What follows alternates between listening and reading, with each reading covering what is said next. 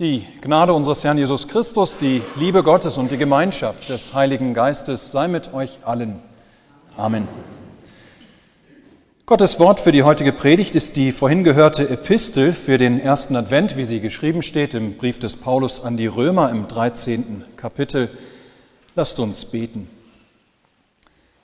Herr, tue meine Lippen auf, dass mein Mund deinen Ruhm verkündige. Herr, tue unsere Herzen auf, dass wir deine Hilfe erkennen und erfahren und dich darüber preisen. Amen. Liebe Schwestern in Christus, liebe Brüder im Herrn, wie ist das bei euch mit dem Aufstehen morgens? Steht ihr recht leicht auf oder liebt ihr es, wenn der Wecker klingelt, erst einmal auf die Snooze-Taste, auf die Schlummertaste nochmal zu drücken, euch umzudrehen, vielleicht noch ein paar Minuten weiter zu schlafen? Natürlich spielt die Jahreszeit auch eine Rolle. Im Sommer ist es viel einfacher, morgens aufzustehen, wenn es schon hell ist, wenn es nicht so kalt ist. Ja, da ist es relativ einfach, früh aufzustehen. Im Winter, da sieht es dann nochmal anders aus. Es ist dunkel, es ist kalt. Ja, da fällt es selbst den hartgesottenen Frühaufstehern manchmal schwer, sich ähm, oder aus der unter der Decke herauszukommen. Aber ob Sommer oder Winter, leicht stehen wir morgens auf, wenn da eine Sache vor uns liegt, auf die wir uns freuen. Das können wir sehr schön bei Kindern beobachten. Kinder, selbst, selbst die notorischen Morgenmuffel unter ihnen, ja, Kinder haben in der Regel kein Problem, morgens früh aufzustehen, wenn es ihr Geburtstag ist. Ja, dann kann der Tag nicht früh genug beginnen. Oder wenn wir morgens früh aufstehen müssen, weil wir in den Urlaub wollen, dann ist das in der Regel auch kein Problem. Denn stehen wir relativ gerne auf, statt oder im Vergleich zu dann, wenn wir einen langen, einen harten Arbeitstag vor uns haben. Ihr Lieben, wir sind mittendrin in der Epistel für den heutigen Sonntag, die wieder ganz ähnliche Töne anschlägt wie das, was Jesus uns im Evangelium am letzten Sonntag ähm, vor Augen geführt hat. Ja, es ist Zeit, ihr Lieben, ruft uns Paulus heute zu. Es ist Zeit, aufzustehen. Paulus ist mit diesem Predigtext wie so ein Wecker, der uns morgens aus dem Schlaf weckt. Und nein, er will uns nicht morgens ähm, aus den Betten holen, damit wir bloß noch rechtzeitig alles geschafft bekommen, was alles auf unserer To-Do-Liste so steht, damit wir bloß noch neben all dem Jahresendestress, dass wir bloß noch dieses und das vor Weihnachten geschafft bekommen. Das Dekorieren, das Aufräumen, das Geschenke besorgen, das sich kümmern um den Weihnachtsbaum und so weiter. Nein, wir haben wohl alle mehr als genug zu tun in diesen letzten Wochen vor Weihnachten. Dafür brauchen wir keinen Paulus, der uns an all das erinnert, was wir noch schaffen müssen. Nein, ihr lieben Paulus geht es um etwas anderes, wenn er uns heute Morgen zu wecken sucht. Ihm geht es um das Aufstehen, ganz ähnlich wie letzte Woche, ihm geht es um das Aufstehen zu dem einen großen, ewigen Tag Gottes. Paulus ist, wenn wir so wollen, der Wecker der Christen. Er ruft den Christen in Rom und die wir heute seinen Brief lesen, auch uns zu, werdet wach, Steht auf. Es ist zwar noch dunkel um euch herum, es ist noch Nacht, aber es ist kurz vor dem Morgengrauen.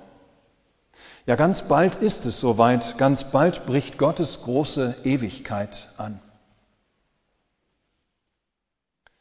Ja, ihr Lieben, daran erinnert uns das Ende des Kirchenjahres sowie die Adventszeit, die wir mit dem heutigen Sonntag wieder treten. Unsere Rettung, unser Heil unser Heiland ist nahe. Und das ist eine wunderschöne Nachricht, zu der man gerne geweckt werden möchte. Ja, da macht das Aufwachen und das Aufstehen, das macht es so sehr leicht. Wie bei den fünf klugen Brautjungfern aus dem Gleichnis letzte Woche, die in der Nacht geweckt werden, die in der Nacht aufgefordert werden, aufzustehen doch wegen einer überaus freudigen Nachricht. Für etwas, wofür man gerne aufsteht, wo man gar nicht erst überlegt, sich noch einmal umzudrehen. Ja, der Bräutigam ist da Es ist Zeit, ihm entgegenzugehen. Die Hochzeitsfeier soll beginnen. Es ist zwar noch dunkel um euch herum, erinnert Paulus, es ist noch Nacht. Noch lebt ihr in dieser Zeit und Welt mit all den Begrenzungen und Einschränkungen und Schwierigkeiten und Nöten dieser Zeit und Welt. Aber es ist kurz vor dem Morgengrauen. Ja, ganz bald ist es soweit. Ja, unser Heil ist jetzt näher als zu der Zeit, da wir gläubig wurden. Dem Tag unseres Heils sind wir heute näher als gestern. Und wieder, das ist etwas Gutes. Denn wir dürfen uns tatsächlich auf diesen Tag freuen und uns ihm entgegensehen, wie die Kinder sich auf ihren Geburtstag freuen, wie wir uns auch dem Urlaub entgegensehen. Ja, viel mehr noch, denn an diesem Tag wird uns eine viel größere Überraschung eine viel größere Freude zuteil werden, als wir uns das jetzt überhaupt noch vorstellen können. Und das tut gut, das in dieser Adventszeit wieder zu hören. Eine Zeit, die eben nicht wenig Stress auch mit sich bringt. Ja, es ist gut, dass uns Paulus heute erinnert, dir kommt die Rettung, dir kommt das Heil entgegen. Ja, dein Heiland Jesus Christus kommt dir entgegen. Er holt dich ab in deinem Leben, in, der, in dem da doch immer wieder so vieles ist, was dich belastet und bedrückt. Hab keine Angst. Sorge dich nicht. Ja, das letzte Urteil über dein Leben, das sprechen nicht deine Lehrer bei der Schule. Das letzte Urteil über dein Leben, das spricht nicht dein Chef bei der Arbeit, auch nicht dein Finanzberater oder irgendwelche anderen Leute. Nein, das letzte Urteil über dein Leben, das spricht allein Jesus Christus, der zu dir kommende Herr. Und er hat dir am Tage deiner Taufe doch längst versprochen, wie sein Urteil über dich lautet und wie dieses Urteil auch am jüngsten Tag noch lauten wird. Fürchte dich nicht, denn ich habe dich erlöst, ich habe dich bei deinem Namen gerufen, du bist mein. Zu diesem jüngsten Tag ist es Zeit, ruft uns Paulus heute zu, Zeit aufzustehen, unserem Herrn Jesus Christus entgegenzugehen. Deshalb schlaft nicht wieder ein, sondern steht auf. Die Nacht ist vorgerückt, der Tag aber nahe herbeigekommen. Liebe Gemeinde, ganz vereinfacht ausgedrückt, hierum geht es Paulus. Dass wir, die wir Christen sind, dass wir, die wir die frohe Botschaft des ewigen Lebens um Jesus Christus willen mitbekommen haben und der Einladung in Gottes Reich gerne folgen, ja, dass wir nicht derweil wir warten, dass wir nicht in unsere alten Verhaltensmuster zurückfallen.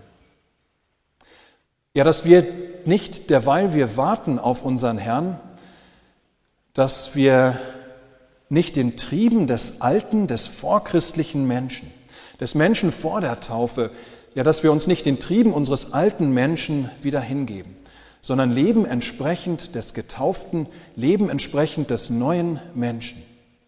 Leben entsprechend des Menschen, der Jesus Christus zum Freund und Heiland hat und weiß, dass dieser Jesus Christus uns entgegenkommt. Und dabei ist das eine große Merkmal des neuen Menschen, sagt Paulus, ja, ist das der entscheidende Unterschied zwischen dem alten und dem neuen Menschen? Die Liebe. Die Nächstenliebe.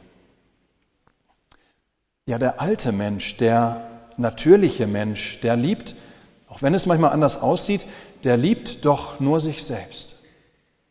Er lebt allein nach dem Fleisch, nach dem eigenen Fleisch, was das eigene Fleisch reizt, interessiert ihn allein. Was dem eigenen Fleisch gut tut, was dieses begehrt. Ja, der alte Mensch sorgt sich allein um sich selbst. Er verzehrt sich in seinen Begierden. Hauptsache ich. Ich tue, was mir gut tut. Ich tue, damit ich genug habe. Ich tue, damit ich meine Befriedigung finde.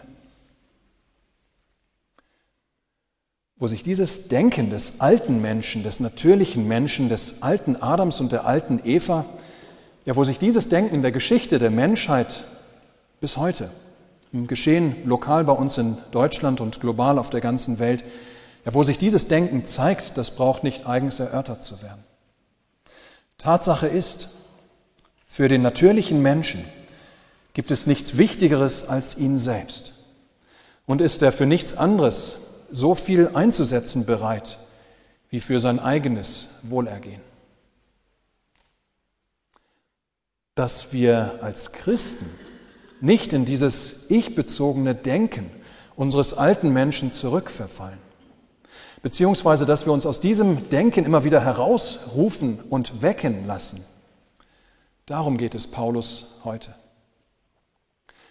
Als solche, die Jesus Christus immer wieder neu ähm, oder die, denen Jesus Christus mit seiner unendlichen Liebe begegnet ist und als solche, die Jesus Christus immer wieder neu im Leben auch begegnet mit seiner ewigen Liebe.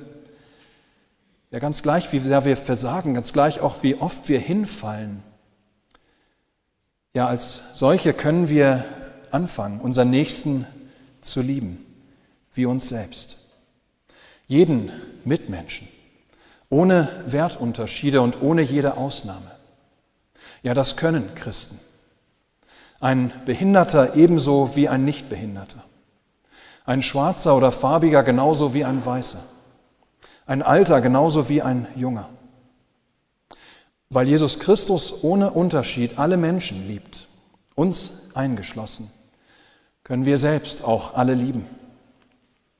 Weil wir die Liebe Jesus Christus kennen, mit der er uns liebt, können wir diese Liebe weitergeben. Wie das ganz konkret aussehen kann, wie das in unserem Alltag aussehen kann, ja, da spricht Paulus auch von. Er sagt, die Nacht ist vorgerückt, der Tag aber nahe herbeigekommen. So lasst uns ablegen die Werke der Finsternis und anlegen die Waffen des Lichts. Lasst uns ehrbar leben, wie am Tage, nicht in Fressen und Saufen, nicht in Unzucht und Ausschweifung, nicht in Hader und Eifersucht. Paulus gebraucht hier das Bild von Kleidern, die wir tragen. Und er sagt, legt nicht etwa die Kleidung, die ihr als Christen bei eurer Taufe bekommen habt, legt nicht etwa diese Kleidung wieder ab, um die Dinge zu tun, die unserer Kleidung oder die dieser Kleidung nicht angemessen sind. Dinge, die am besten im Dunkeln geschehen und die aus dem Dunkel unseres menschlichen Herzens kommen. Nein, sagt Paulus, lasst nicht etwa Christus zu Hause bei euch im Schrank, damit ihr ein Leben führen könnt, das eurem Herrn nicht gefallen würde. Dass ihr fresst und euch besauft, dass ihr euch unzüchtig verhaltet und Ehen brecht, dass ihr euch streitet mit anderen Menschen und sie in Worten, Werken oder Gedanken verletzt dass ihr euch der Eifersucht hingebt und nur noch vom Begehren dessen gesteuert werdet, was ihr nicht habt, sondern die Nächsten. Nein, es ist Zeit aufzustehen, unserem Herrn Jesus Christus entgegenzugehen. Und eben da wollen wir nicht in schmutzigen, in befleckten, in zerrissenen Klamotten von unserem Herrn vorgefunden werden, sondern in dem Kleid, das er selbst uns angezogen hat. Deshalb sagt Paulus, zieht an den Herrn Jesus Christus und sorgt für den Leib nicht so, dass ihr den Begierden verfallt. Er zieht immer wieder Jesus Christus neu an. Lasst euch immer wieder neu mit ihm verbinden. Lasst ihn immer wieder neu durch seinen, den Zuspruch der Vergebung eurer Sünden ähm, euch abnehmen, all das, was nicht zu euch passt, zu dem neuen Menschen die Werke der Finsternis, die schmutzigen, die befleckten, die zerrissenen Klamotten. Und lasst euch immer wieder neu kleiden von Jesus mit seiner Gerechtigkeit. Und guckt dabei, dass ihr den Begierden nicht verfallt. Ja, Paulus ist nicht dumm. Er weiß nur allzu gut, dass wir Menschen als solche, die den alten Adam noch mit uns, in uns tragen, ja, dass wir in dieser Welt vielen Begierden ausgesetzt sind. Paulus weiß, wie sehr unser Fleisch, auch die Welt und der Teufel uns immer wieder von Gott und Christus wegziehen wollen. Doch eben deshalb spricht er diese mahnenden Worte. Er will uns nicht unser Leben sauer machen. Er verbietet nicht alles, was irgendwie fleischlich leiblich ist. Nein, sorgt für euren Leib, sagt er. Das heißt auch, genießt Essen und Trinken und als die guten Gaben Gottes, die sie sind. Das heißt ganz konkret für uns im Advent beispielsweise, esst und trinkt gerne Schokolade und Kuchen und Kekse. Sorgt für euren Leib.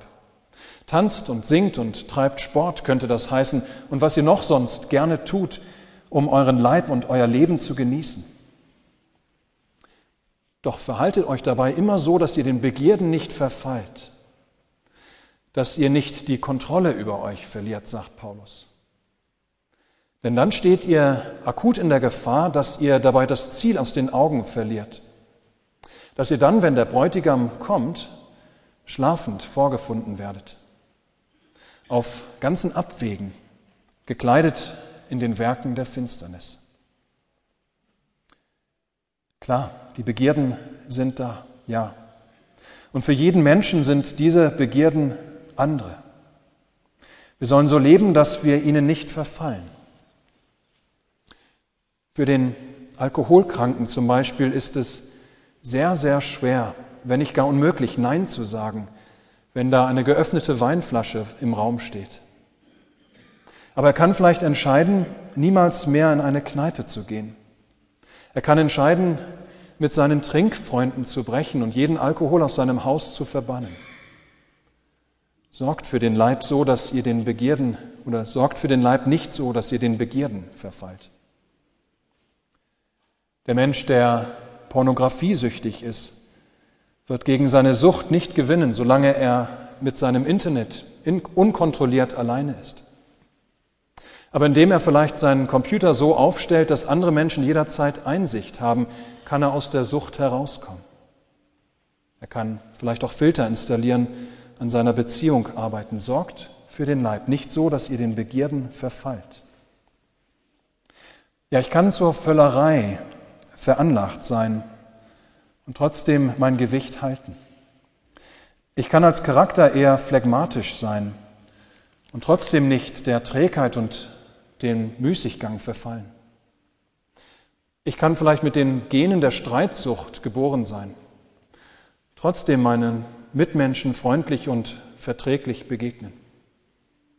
Ich kann zum Lästern anerzogen worden sein und trotzdem meine Zunge lernen, in den Griff zu bekommen.